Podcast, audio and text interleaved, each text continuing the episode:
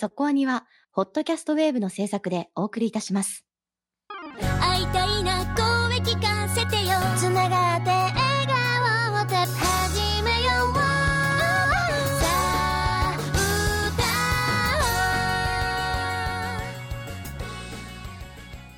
ディープじゃなくそこそこアニメを語るラジオそこアニそこはに先週青互いでしたね。はいはい。そうですねランキング第2位だった異世界おじさんなんですけれどもコロナによる制作の都合で延期が決まったということで。はい。っていうかなか声優業界が。声優業界もいろいろなイベントがねこう出れない出れないっていう感じで大変になってますね本当にね。そうですね、まあ、全体数が増えればそうなるだろうなというそのは。うですよね。ううんん。だからまあこれだけじゃなくもうアフレコは大体終わってるんだと思うんですけれどもまあそれを除いても制作自体の方が遅れるみたいなことがやっぱりもうすでにこのタイミングで出てるんだなっていうのを感じますよね。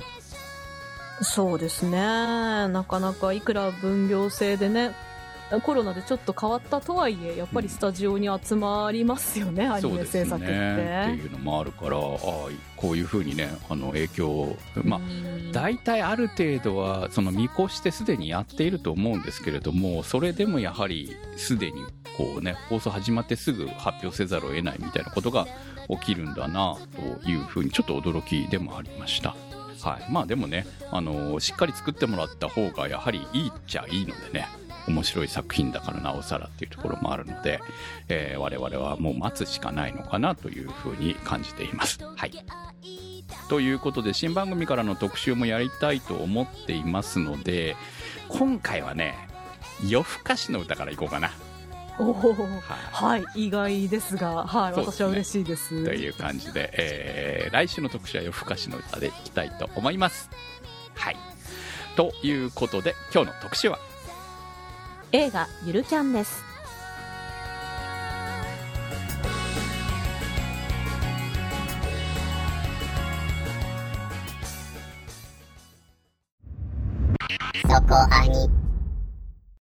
映画ゆるキャン。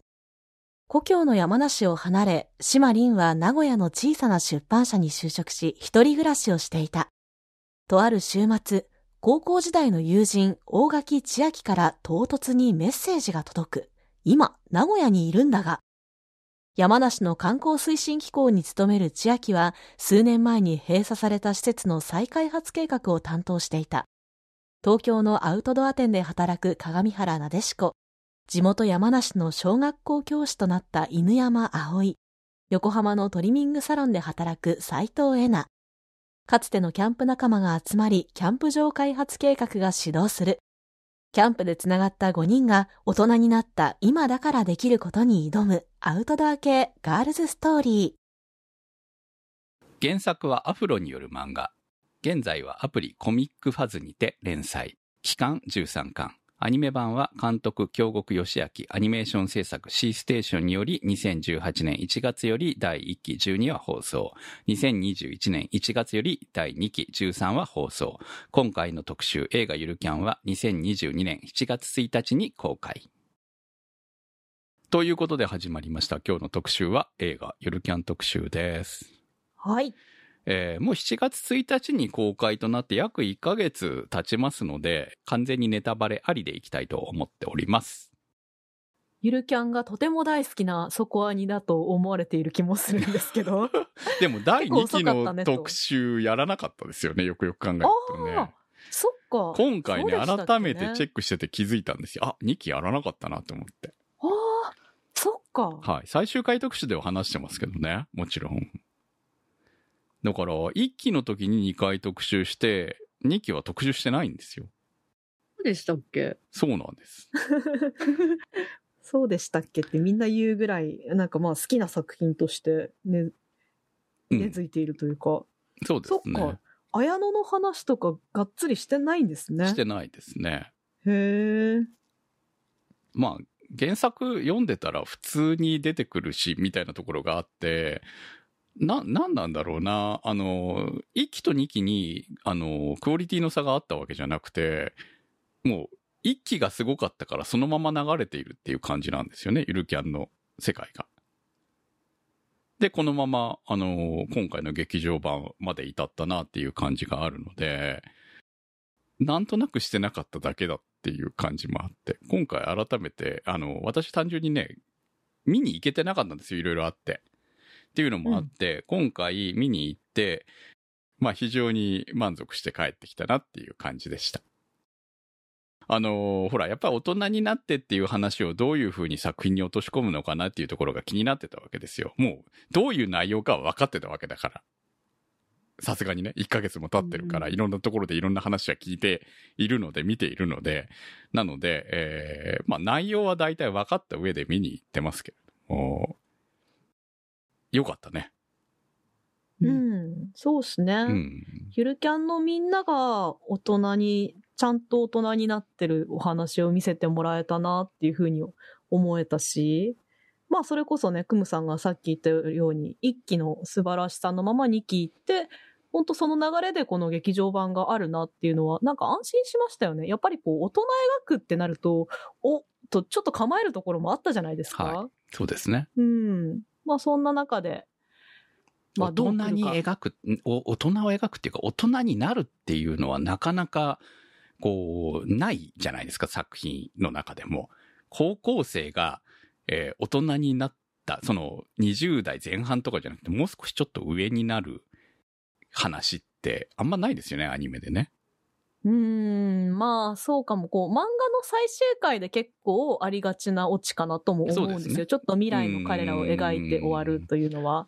でもそれもなんかこう、一つのね、ああ、こういう未来もあるかもねっていう終わり方であって、こうやってがっつり彼らの、うん、なんだろうな、仕事ともまた違う交流を描くわけじゃないですか。はい本当に、染みる大人の部分というか。うんまあ、今回はまさに染みる話だと思ってますよ、すごくね。そうですねうん。大人の描き方の中でも結構ちょっとわびさびみたいな部分を、まあゆるキャンでね、まあでもゆるキャンだからこそできるテーマなのかもしれないなとも思いましたね。そうですね。これが描けたのは、まあ、ベースがゆるキャンだったからってことだと思うんですよ。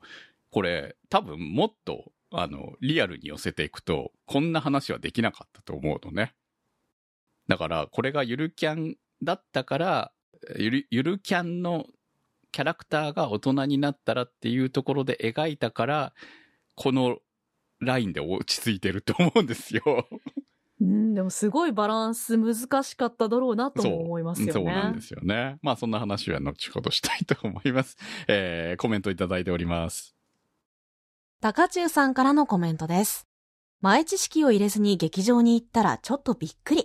それでも社会人になった残りの5人があの時のままでいてくれたことがまず嬉しかったし、安心して映画に没入できました。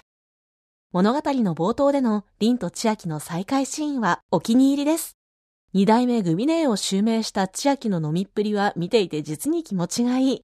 あの笑顔、あの酒量、まさにタフな一日を乗り切った者にのみ許される至福の時間といったところでしょうか。現状にどこか不安げな凛との対比も含めて印象的な場面でした。アウトドアショップで働くなでしこも、生徒たちからちゃん付けされて懐かれている葵も、老犬ちくわと散歩しているエナも、当時のまんまの平常運転。それでも、見えている世界は高校生の時とは違っているのでしょう。各々が自身や周りのことを少しずつ考えてきた結果、今の自身に至っている。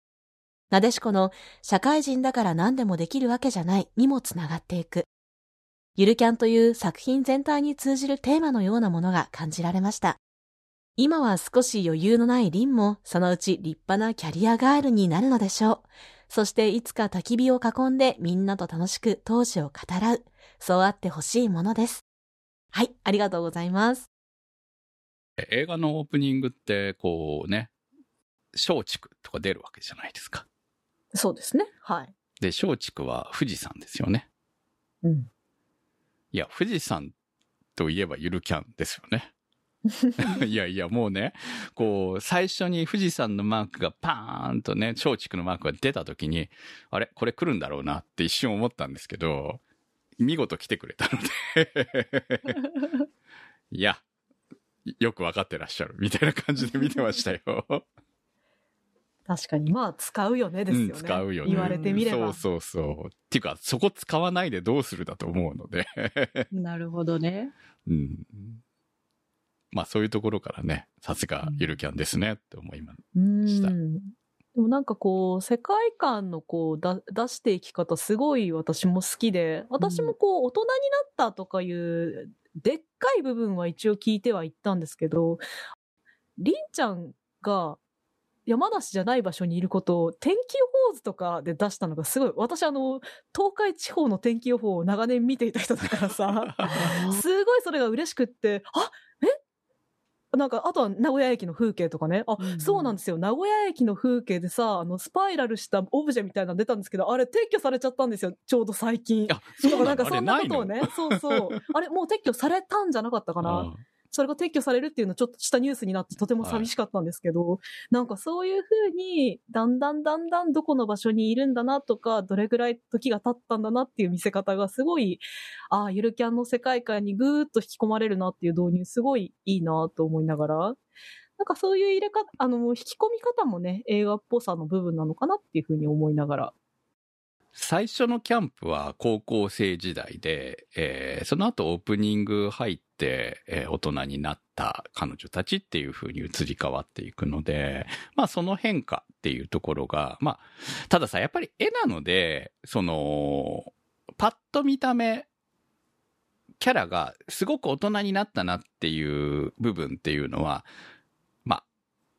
見ただけですぐわかるかって言われた時に、ちょっと悩む部分でもあるじゃないですか。うん、うん。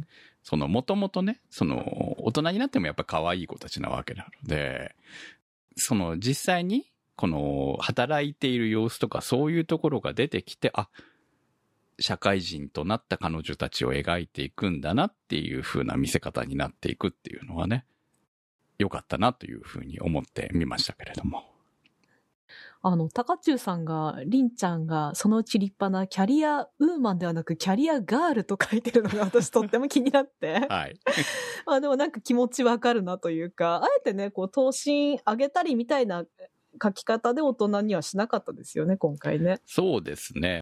ノクルのメンバーのその成長っていう部分がやはり描かれているわけですけれども、当然、5人いたら5人全部同じように大人になるわけじゃないと思うんですよね。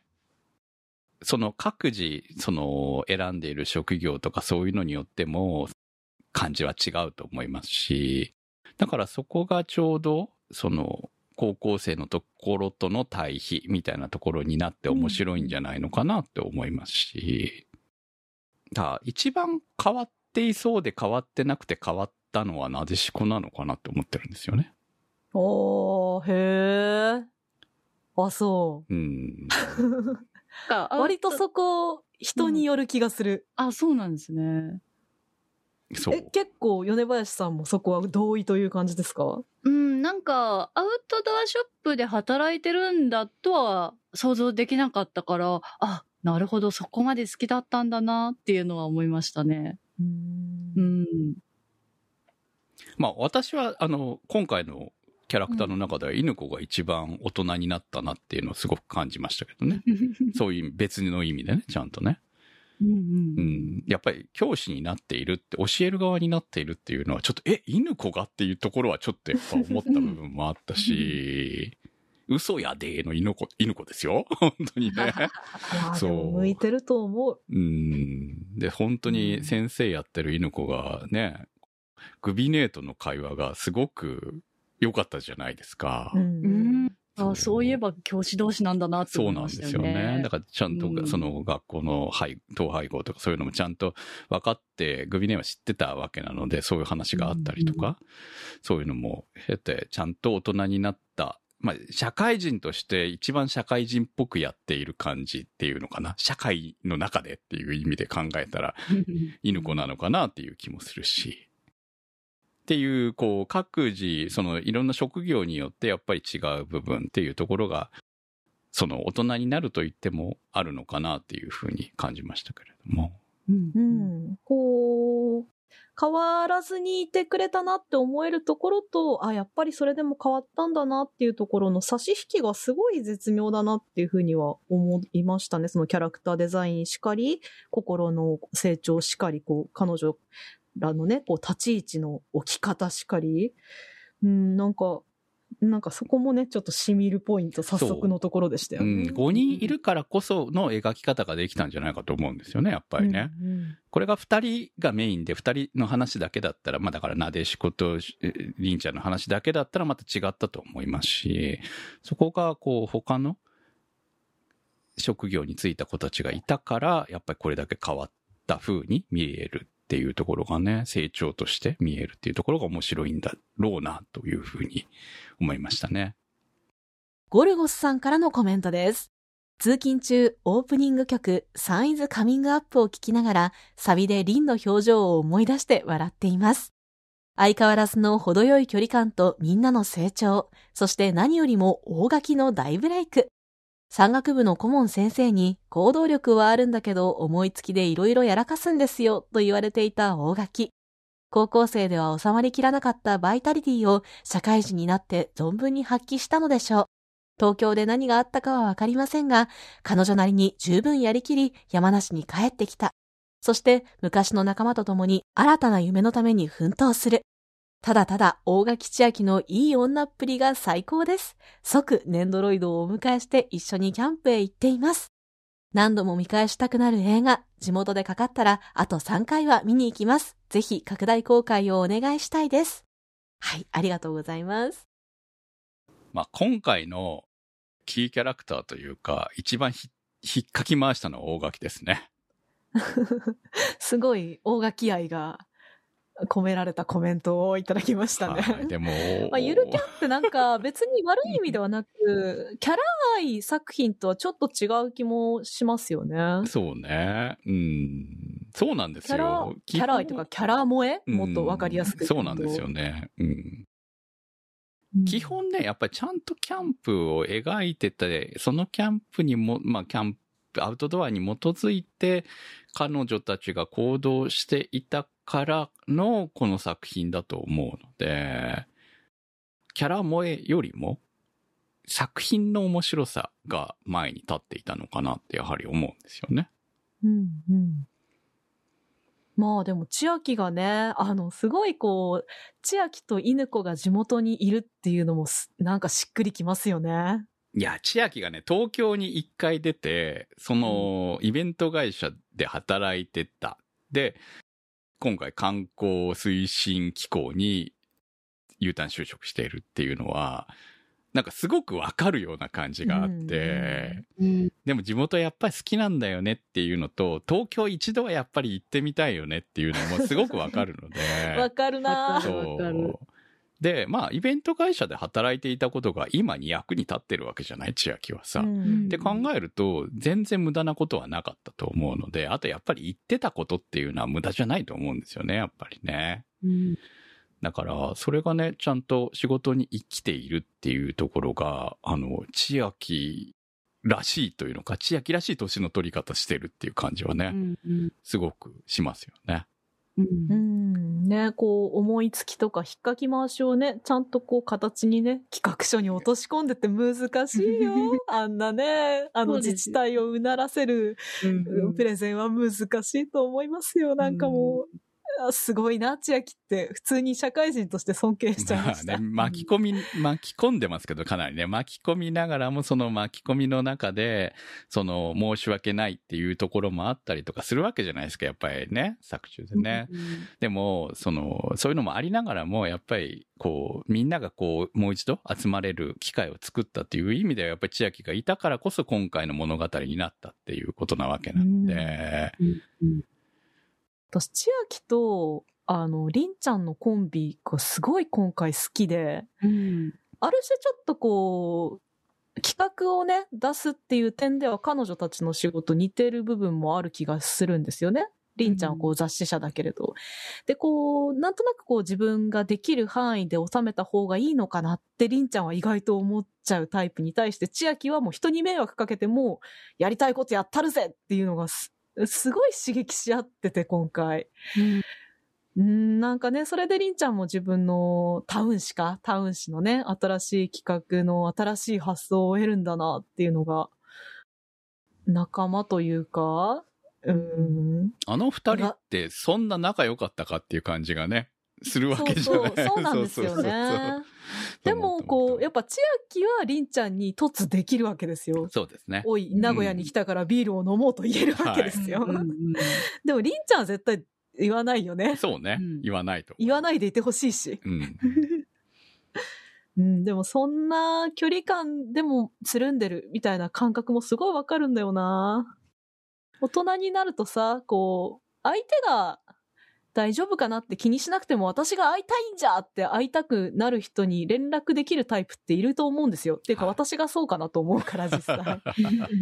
うん。なんかね、もうちょっと若い頃は結構気にしてたけど、私なんかに会いたくないんちゃうやろかとか思ってたけど、もういい、私が飲みたいから会おうぜって言える人っていうのは確かにいるし、なんかそれでね、相手方も嬉しく思ってくれてたらいいなと私は思いながら今回はすごく千秋に感情移入をしましたね。ううんん。だから、千秋みたいな人がいないと、本当に、りんちゃんは多分集まることもなかったし、あのままずっと、こう、悶々としながら仕事してたと思うんですよね。あのブラック企業で。しばらくはね。悶々とっていうか、うん普通に仕事してたんじゃないかなぐらいかな。そう、まあ、そう、多分ね、みんな、そのいろいろ、こう、社畜的な大変さは抱えながらも、やってたと思うんですよね。で、うんちゃんと、で、まあ、土りんちゃんの、日はね、デイキャンプ行ってみたいな。りんちゃんの周りにもしっかりしたね、あの、アフロのおっさんとかいるわけですからね。うんうん。だから、ちゃんと見てくれている、まあ、人たちがいたりとかするわけなんで、まあ、ただ出版業界のやばさみたいなところはね、お正月もなしで働いてるみたいな、そんなところで、あれはでも、りんちゃんしかいなかったし、そうそうそうりんちゃん。いたかっただけし、えあ、こういうこと言ったらダメなのか。ダメですね。そうそう、ダメだと思いますよ。痛かったらダメだけど、それはダメ見ださせてはいけないんですよね。そうそう、あれは会社はダメだと思いますよ。それを言いさせたらね、残業代払わなかったらなおさら問題だしね、っていうのあると思いますけどね。なんかあの収録始まる前にクムさんに今回どのキャラクター好きだったって言われたんですけど、はいやっぱり私も千秋が良かったなって思いますね。そのさっき言ってたみたいに大人になってからその誰かと会うっていうのはちょっと簡単な感じがするんですけどまとまってグループで会おうってなかなか難しいなって思うんでやっぱそういう行動力ある千秋ってかっこいいなって思うしなんか大人を楽しんでるっていう感じがすごいするんでいいキャラクターだなって思いましたね。そうね。本当にね、うん今回は千秋様々だったわけでね、本当にね。ねえ。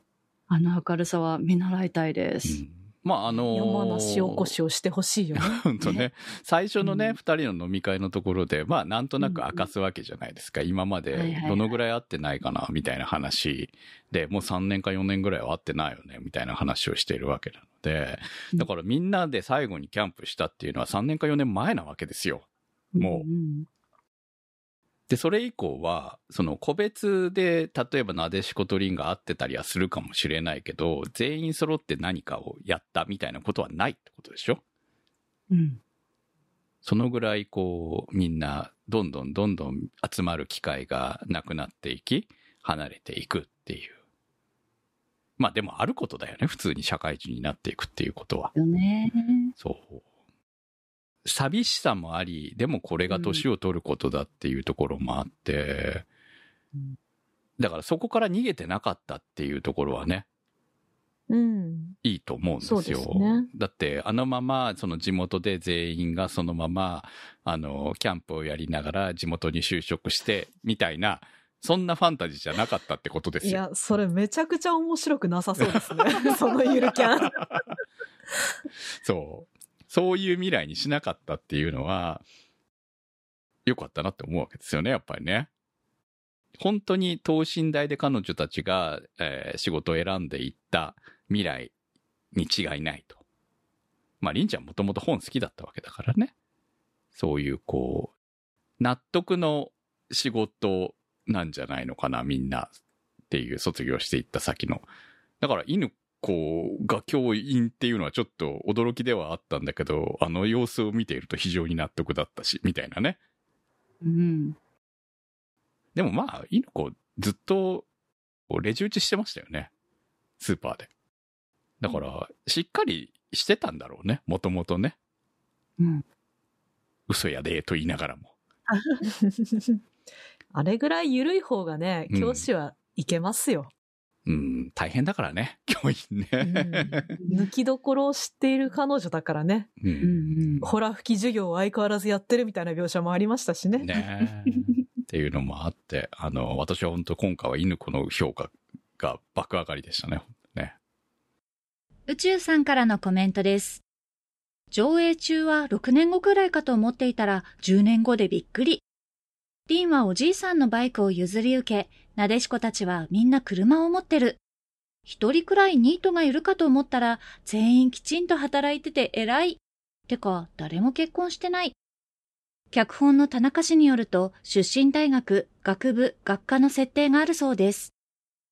ちくわが掘り出したかけらが、実は結構な土器だと判明しますが、高速道路の工事中、遺跡が出てきて完成が遅れることが時々ありますよね。なんとか乗り越え、最後は土器と共存する形で松ぼっくりキャンプ場がオープンしました。伊藤の飯田さん、声は水曜どうでしょうの藤村ディレクターが来なかったのが残念でした。それと、りんちゃんのおじいさんが元気そうでほっとしました。ありがとうございました。この10年後って結構書いてる人がいるんですけれども、10年後って公式に発表されたんですかね？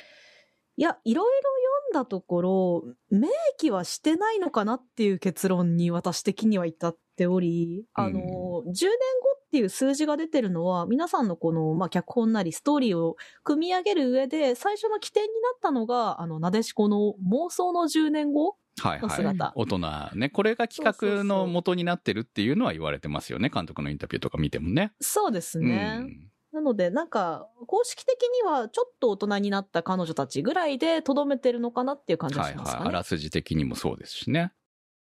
まあ、ただ、あのー犬子の妹の年齢とかを考えると、まあ、大体8年ぐらいなのかなっていう感じは想像できるのかなっていう感じなので、さすがに10年は経ってないんじゃないのかなという感じですね。10年経ったら 27? うん、27ぐらいですよ。なんか数字にするとリアルだな。そうなんですよ。まあ20代後半ね、そろそろ結婚に焦ってもおかしくない頃って言ったらもうあれなんでしょうけどね。昔だったらそうだったかなって感じですよね。第一期ラッシュが、うんあの、ぐ女子たちのこう、うわ、はいはいはい結婚したいがこう、25前後に一度あり、ね。うん。はい。その後に一回30手前にあありなので、ね。はい。第一期を超えて見込んだった皆さんという感じなら全然しっくりくる。そうでしょでも本当ね、ん私はね、つくづく安安心したことがあって、はい。あの、今までこう話に出てないですけど、斎藤はい。斎藤にちゃんと男がいてね、本当に安心した。いや、さすがにね、結婚してないは、まあ、今のね、時代、こう、20代後半なんて当たり前じゃないですか。うん。はいはい。女性の結婚だって、うん。どんどんどんどん晩婚化してるから、うん。それぐらいはリアリティあるなと思うんだけど、さすがに彼氏は5人いたら誰かいるだろうって思ってたの。で、あれ？大丈夫かこれ、誰もいないという形に収める気ではなかろうかと途中までは思ってたんですけど、ちゃんといたね。安心したよ、本当に。いやーね、俺ね、気づかなかったんですよ、それには。私も気づかなかった。絶妙だったね。だからさ、そこはさ、あえて気づく人には気づくレベルぐらいに収めてるってことでしょ言われて納得したんですけど、いや、彼氏おるんかって私思いながら見てたから、もうはいあの電話した描写が来た時に、あ、よかったと思って。しかも斎藤、うんうんってもうしっくりしっくりみたいな。で、最後のね、キャンプ場にも連れてきてましたからね。うん。いや、だから斎藤なら納得っちゃ納得ですよね。う。うん横浜で彼氏いるんだなっていう。まあまあ他はなんかう、んいるかもしんないねとも思えますよね。そうね。りんちゃんは割と家で一人で過ごす描写があっていなさそうな感じがしますけど。そうね。なでしこは男とか考えてんのかなって感じもあるからね。でも、そういうなでしこですらいてもおかしくがないっていうところが、年を取るってことなんじゃないのかなって思いますよ。うんう。うんん。だってみんな可愛いけどちょっとこう、色っぽいというか、大人の女性感もちゃんとあるじゃないですか。今回の描写ではね、ちゃんとね。うん。うん。なんかこう、なでしこが洗濯物を干してるとか畳んでるとか、それだけでもね、ああ、大人になったなとか思うし。ちゃんと一人暮らしできてんだなってそうそう、思うよね。そうなんですよそうそうそうね。そう、そうなんだよ。なでしこがご飯食べてる。じゃあ、まあ、もともとご飯作るの得意だからごね。飯は上手。そう、一人でね、でもさ、一人で自分のためのご飯作るのって結構めんどくさいものじゃない？っていうのもあって、みんなと食べるご飯はまた違うと思うんだよね。料理上手でもね。だからその辺、あ、しっかりちゃんとご飯作って食ってる、偉いと思いながらさ。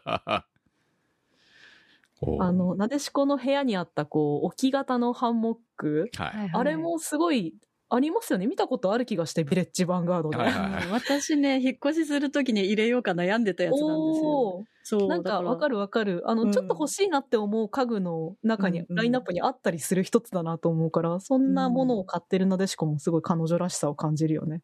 ね、なんかああいうアイテムからアウトドア好きなんだなっていうのが伝わってきていいですよね。そうね。だから、あの、うんありえない未来っていう感じじゃなくて、ありえそうな未来っていうところにちゃんと落としどころを持っていっているっていうところが、うまいなと本当に思いましたね。あの、宇宙さんコメントに書いてくれてますけど、飯田さんは呼べなかったんですかね、藤村 D は。残念でしたね。今回、意外とこう、リバイバルキャラが渋いですよね。元栖湖キャンプ場管理人さんとか。はい。うん。見ました。おおと思いながら見てましねえ、あの、ね、綾野もこう、ちゃんと出てきたりとか、はいお父さんお母さんの描写もちゃんとあったりとか、た。うん。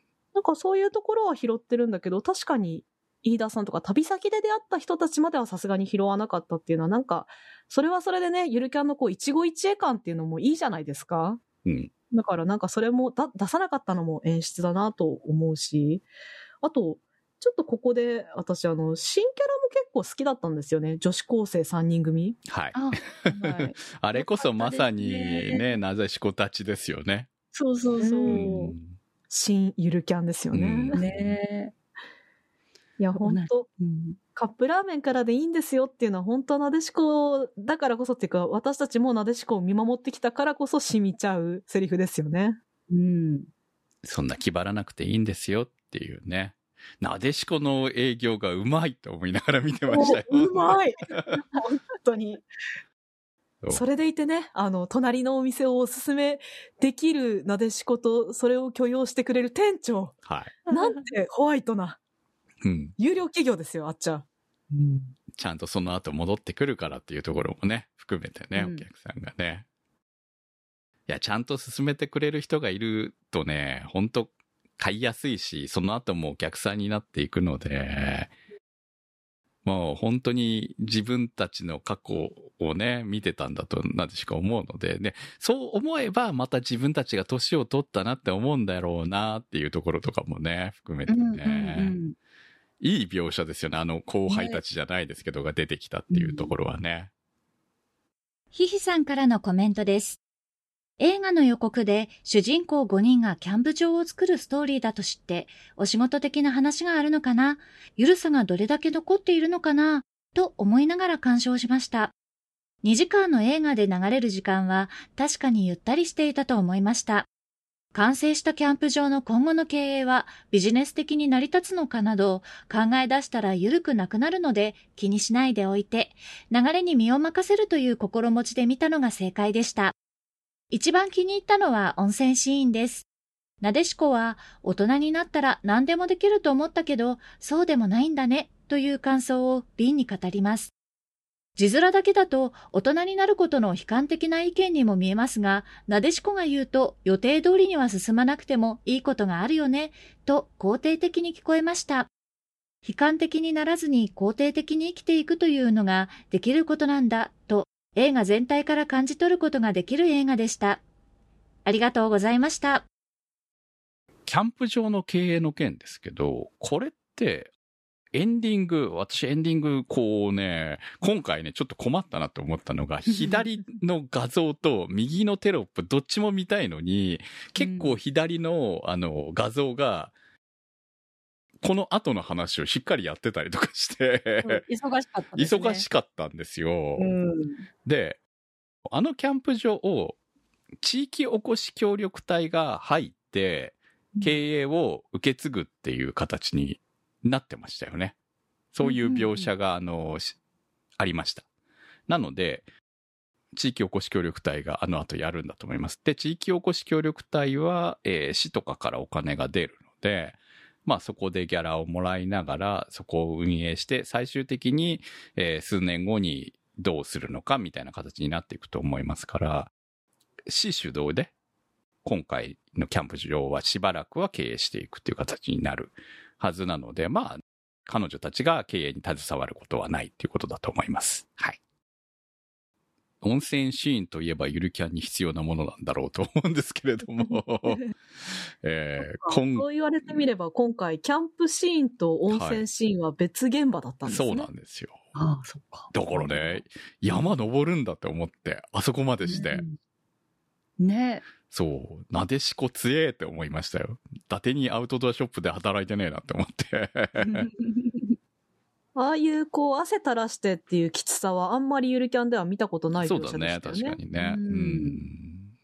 まあちょっと、これはきついみたいなところはあっても、あそこまでじゃなかったよね。うん、だからあれは、まあ、それをやっぱ、こう、うん女子高生だけにあれやらせたらダメでしょっっててい。いうう、その安全も含めてね、そうそうそう、っていうところがちゃんと大人だったからありっていう、感じはしますよね。そう、あの秘境の温泉にね、二人で行くっていうところもね。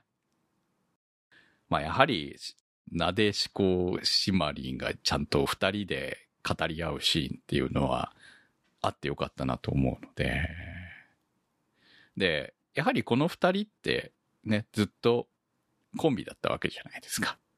っていう部分もあったので、その、まあ、今回は特に千秋が引っ張っていった部分があったので、その巻き込まれた二人、巻き込まれたメンバーみたいな感じじゃない？どちらかって言えばさ、っていう部分があると思うので、だから、元々のメインの主役二人っていう部分が、ここで二人で話す機会があってよかったなっていうふうに思ったのと、あの秘境がいいよね、やっぱりね。あ絶壁の温泉ね。だってもっと広いの。のかって思ったら本当にそんな広くもないし、そうどこで脱ぐの？みたいなところがいいよね。この辺でみたいな。強えな、なでしこって思いました、ね本当に。ああいうのをテレビではね、なんか秘境温泉みたいなので見るけど、実際行ったことないですよね。うんうん。ていうか、あれお金取るんだっていうところもさ。まあまあ、そら取るでしょう。ねあの、一応調べてみたら、まんま、あのまんまでしたね。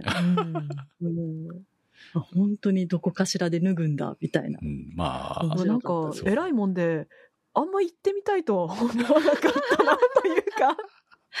あでもね、それはなんか、なんだろう、あの山道登るのかっていうのもちょっとあったな。ああ、まあ、それはそうかもね。うんそう。そこ、まあそこ、山登りが好きな人たちにはいいと思うんです。うんううんん。ね。そう。そこまでしていくかって言われるとちょっといいなって思うっていうね。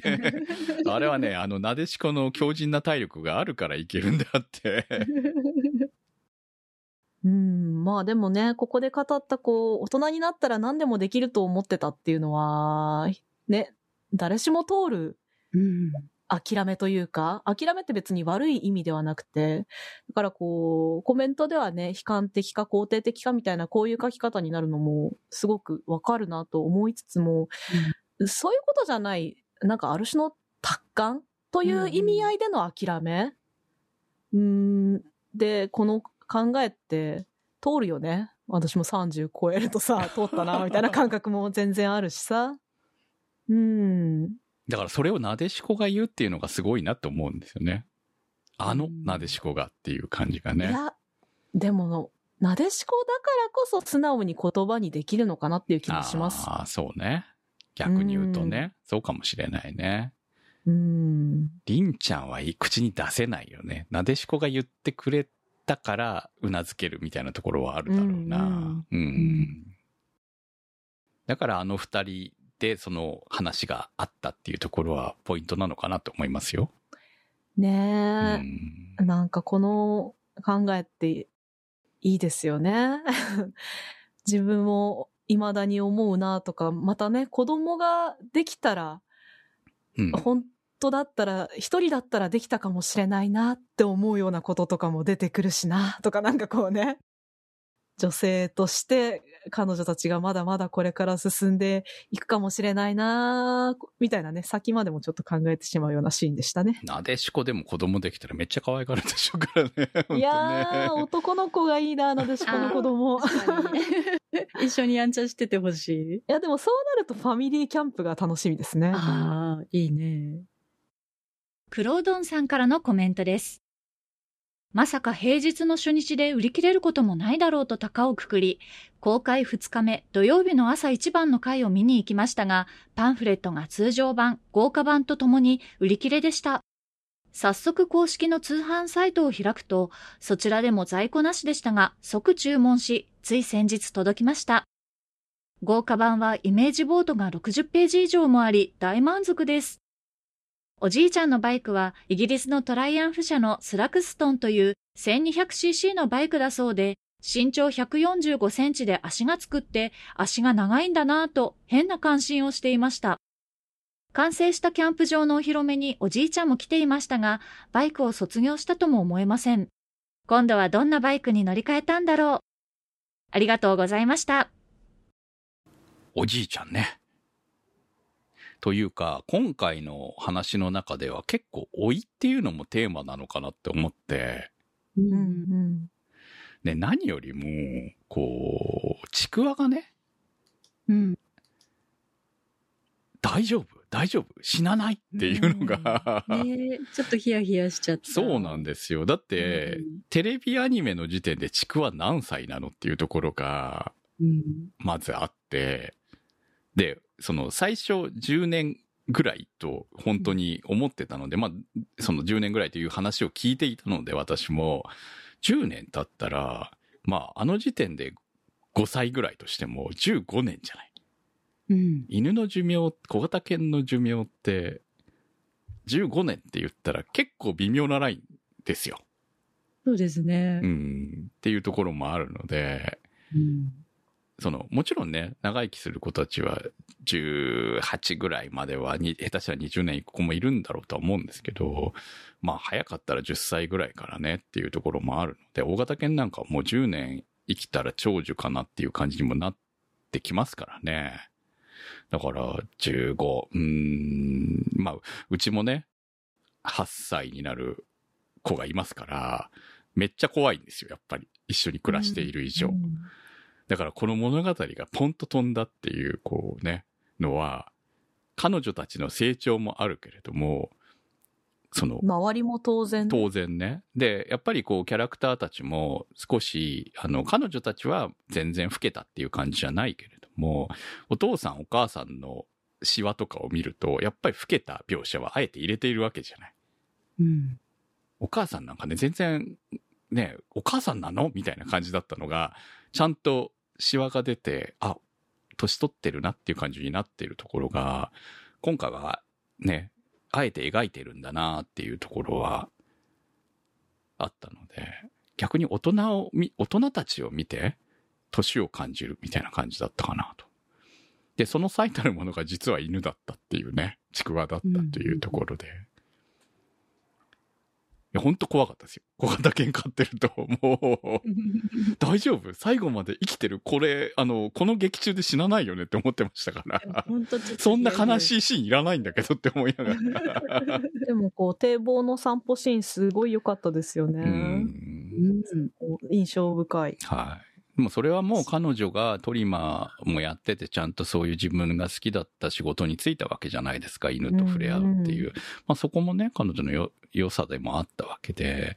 で、あの、ちゃんとそこの生命に対してちゃんと向き合っているんだよっていうところがね、斎藤さん、せし、偉くなったな、みたいに。うん素敵ですね。そう。思うわけですよね、本当にね。やっぱね、別れってしんどいんですよ。うん。うちもいろいろね、猫も犬もいたので、たくさん見てきましたけど、まあ結構見とる、私は見とってきたので、だからなおさら思いますけど、本当にね、やっぱり寂しいもんなんですよね、やっぱりね、その時は。ね、家族が受け入れていかなきゃいけないものだと思うので、だからそれをちゃんと覚悟しているね、えなちゃんっていうところはいいなと思いながら。で、おじいちゃんですよ。そうそうそう。そうなんですよ。そうなんですよ。私ね、もしかしたらと思ってました。まあ、ナレーションだけなのかな と思いながら。だってさ、あそこまで出なかったらよ。で、しかも、おじいちゃんのバイクを受け継いでるじゃないですか。りんちゃんが。もう見てて、あお、おじいちゃんのバイクだなって思って見てたので、うん。おじいちゃん、バイク乗ってるんですかね？いや、私は卒業したんじゃないかと思うんだ。だいたいおじいちゃんが何歳なのか明かされてないので、おじいちゃんの本当の年齢わからないんですけど、おじいちゃんになると逆にね、10年経ってもあまり変わらんという感じ見でしたたし目はねね。、そうなんです。見た目は全然変わってないんですけれども、どうなんでしょうね。おじいちゃんもうバイク降りてんじゃないかなと思うんですけどね。まあね、そこをぼかすことでこうやってどっちなんだろうねって話せるようにしてあるんだろうし、まあ、ね、こう、免許返納ってすごい大事なことじゃないですか。今はね。そこはね、うん自分から返納できるうちに返納するっていうのはね、うん。っていうのもあると思う。なんかそれもね、かっこよさになっていくといいなっていう感じはしますね。うですね。と思う部分もあるので、いや、やっぱりね、体がね、あの、いくら鍛えていても、年を取ってくると、本当に大型バイクってすごい重いので、うんその、支えきれなく、いざとなった時に支えきれなくなるみたいなことは当然出てくるから、まあ実際自分がバイクに乗るようになって思いますけど、本当にね、あの、小型でも重いのは重いからね、本当にね。倒、こう倒れてきたのを抑えるの結構大変ですよ、本当に。うんだから、すね、やっぱり、いくらベテランでも降りる時はあるっていうことだと思うので、そこでバイクのを全然出さなかったっていうのはそういうことなんじゃないのかなというふうにも想像できるよねっていうふうに思いますし。はい。あと、あのーこの、りんちゃんの足がつくかどうかの問題は、劇場の特典で配っていた漫画？13.5巻、はい。の方に私もらいましたよ。書いてあるので、そこは設定上で、足がつくかつかないか部分だけはファンタジーということですっていうことみたいですね。アフロさんがそういうふうに書いてましたから。まあそこはね、こだわりがあって、やっぱり本当はつかせたいんだけど、でもやっぱり譲ったという形は活かしたいっていうところみたいですね。うん。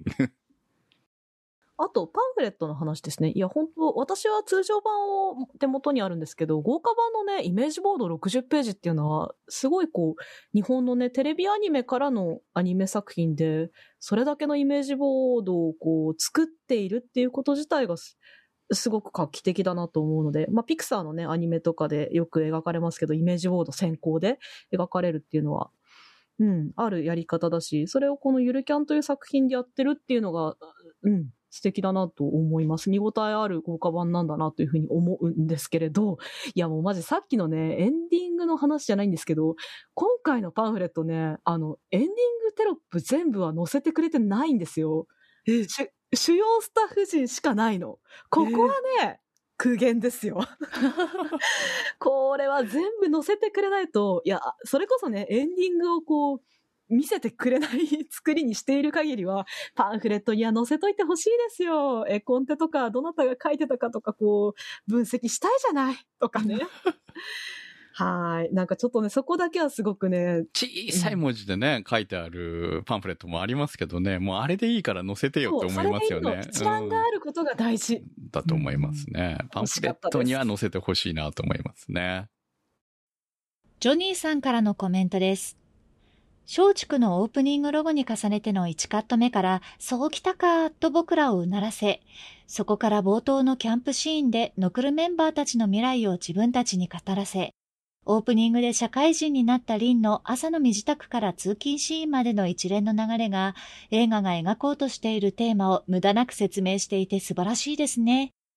学生の頃と比較すれば、社会人になれば使えるお金もできることも広がるけれど、仕事やら人間関係やらいろいろとしがらみが増えるもの。そのような誰しもが経験し共感するであろう状況を見せておいて、かつてのようにみんなで集まって自分たちでキャンプ場を作るという展開は、ゆるキャンの世界観と厳しい現実とをギリギリのバランスでうまく見せているなと思いました。さすがに映画の数年後を描くのはゆるキャン的には難しいと思うので、社会人編はここで終わりでしょうけど、リンの海外でバイクキャンプしたいという未来は見てみたいですね。ありがとうございました。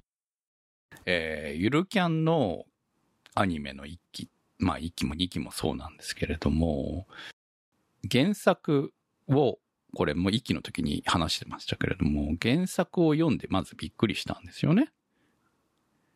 まあアニメが原作のままっていうのはありましたけど、原作の保管としてアニメが成り立っていたりとか、アニメの保管としてその後原作が描かれていたりとかする部分が出てくるっていうところが、それもあって、原作がより売れたんだろうなっていう部分も感じるわけですよ、この作品っていうのは。どうしても原作のところではしょってた部分なんかがアニメだとよりわかりやすくプラスになっていたりとかね。だから、あの、このスタッフ陣っていう、まあ、映画まで同じスタッフ陣で作ってるわけですけれども、っていうのは、このゆるキャンという作品を愛した上で、それをより映像化するときにどういうふうな表現で作ればよいのかっていうのを、すごくうまくできたスタッフだったんだなというふうに思うわけで、それが今回を原作にはない大人になったノクルのメンバーを描くっていうのは、挑戦だったなって思うわけですよね。まあ、原作続いてるわけなので、今でも、その高校生バージョンがね。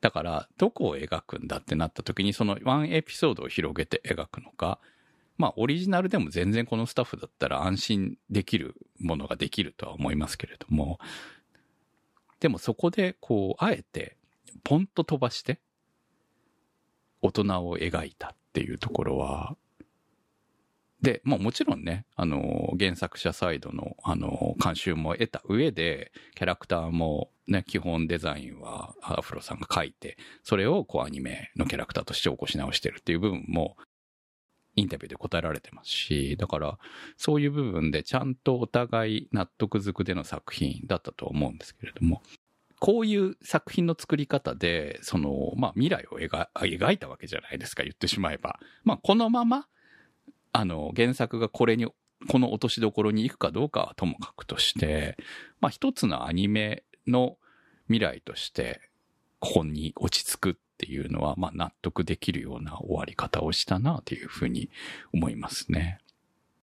えー、アニメとしての、その原作をベースとしたアニメとしての3期っていうのは可能性はあるかもしれませんけれども、まあ多分この未来に関する物語は本当にここまでのお話で終わるんだろうなと思いますので、彼女たちの今後については、ね、これを見た上で、えー、思いを馳せるっていうところでいいんじゃないかなと思います。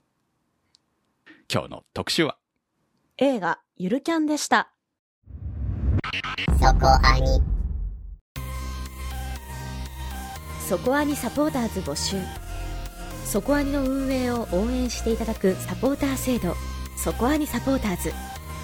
1週間1ヶ月のチケット制で応援していただいた方のお名前を番組内でご紹介いたします。好きな作品の特集に合わせてのスポット応援も大歓迎。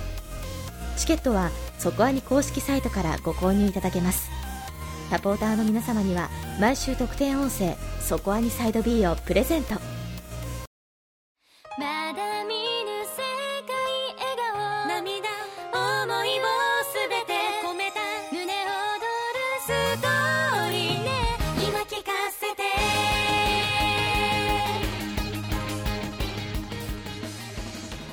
お送りしてまいりました「そこはに」です。いやねもうエンディングの「ミモザ」が素晴らしくてさ、うんうん、私この収録前にずっとリピートして聴いてました。めっちゃいい曲だなと思って。いいですね。うん。やっぱこれあのこの曲がエンディングに流れた時に私ちょっとうるっときちゃいましたからね。うん、ちょっとずるい歌詞してる。歌詞がね出だしからずるいよね。やっぱこれはね、もうずるいけどいいです。もうこれずるくても。本当に、うん。そうそのぐらいねこうあのゆるキャンが詰まってたなーっていう今回の作品がね詰まってたって本当そんな感じのエンディングでしたね。ね。こうまあこうこういうところも含めてゆるキャンだったなと思いましたはいえー、ということで来週の特集は？はい。来週は夜更かしの歌を特集します。皆さんの感想をお待ちしております投稿の宛先はそこわに .com まで。メニューバーにあります投稿募集をクリックして投稿をお待ちしております。映画ゆるキャン特集は立ち切れ線香さん青梅財団さんマキさん夜さえあればいいさんニワッチさん常新さんメガネ属性ノットイコール負け属性さんたけさんシリコンの谷のしかじかさんすいすいさんひひさんしおしおさんジョニーさん金猫さん横綱さんゴルゴスさんのサポートにてお送りいたしました。サポーターの皆様には毎週アフタートークそこアニサイド B をお届けいたします。今週もサポートありがとうございました。それではまた来週お会いいたしましょう。お相手は私くむと。那瀬ひとみと米林明子でした。